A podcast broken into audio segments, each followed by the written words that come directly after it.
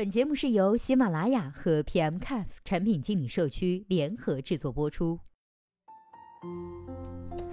Hello，大家好，欢迎收听本期的节目。今天呢，要和大家来分享的文章是来自纯银的《互联网意见领袖如何进行知识变现呢？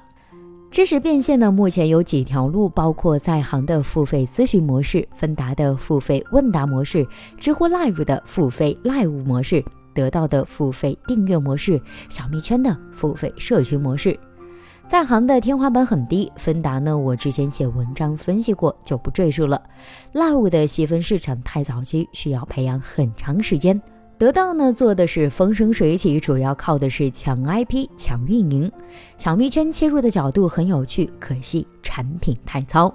我们首先来看知识变现市场的五点共性：一和 KOL 强相关。KOL 的名声呢是付费的决定性因素，用户购买的不仅仅是知识，而是某某某告诉你的可信赖的知识，哪怕是信息呢，在网上都能搜到，也是经过 KOL 的筛选与认证，区别于搜索的千头万绪。二，最难做到的是两端的平衡度。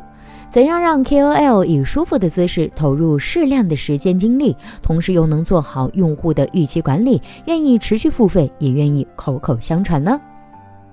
三，产品机制需要 push KOL 的输出。KOL 呢不是职业化的培训师，不具备传播知识的技巧与耐心。产品机制呢得诱导和督促 KOL 持续输出有价值的内容。四。知识服务一对多，而不是一对一，才能让 KOL 的收益最大化。至于一对多的多到底是什么量级，这个呢取决于产品的架构。五，让用户觉得自己学到了东西，比真正学到了东西更加重要。用户付费呢，主要是买一份我在跟随大牛学习，又看了不少干货的心理满足感。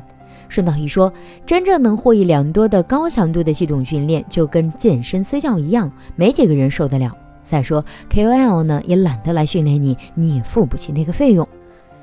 这五点做的最好的当然是得到。和得到相比，在行的一对一投入产出比太低，对大 V 的吸引力有限。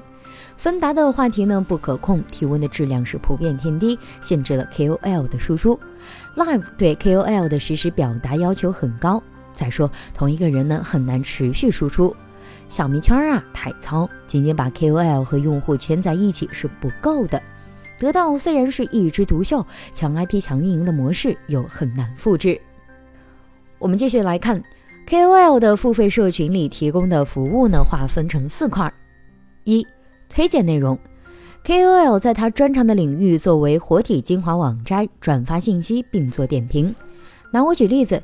转发我感兴趣的产品新闻，我赞赏的产品分析，包括文章或者是微博，每条呢点评几十个字，与粉丝分享事业。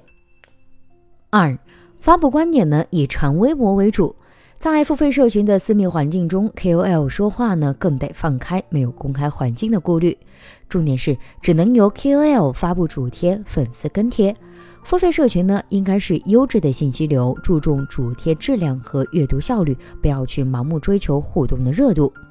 三、回答问题，KOL 给自己制定每个月至少回答多少多少个问题的标准，并明确优先回答准则。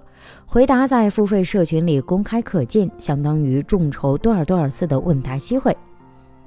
四、主持讨论。只能由 KOL 发起主题讨论，保证话题质量与互动热情。回复呢，采用知乎式的动态排序机制，并参考微博评论里的 PO 主主动干预的效果。敲黑板，阅读效率呢高于一切，优质内容的曝光率比七嘴八舌刷存在感要重要的多。以上内容呢，用 KOL 的自定义标签来进行索引，四块服务从不同角度引导 KOL 的输出，并将输出内容结构化，形成以 KOL 为顶点的传播知识的社群。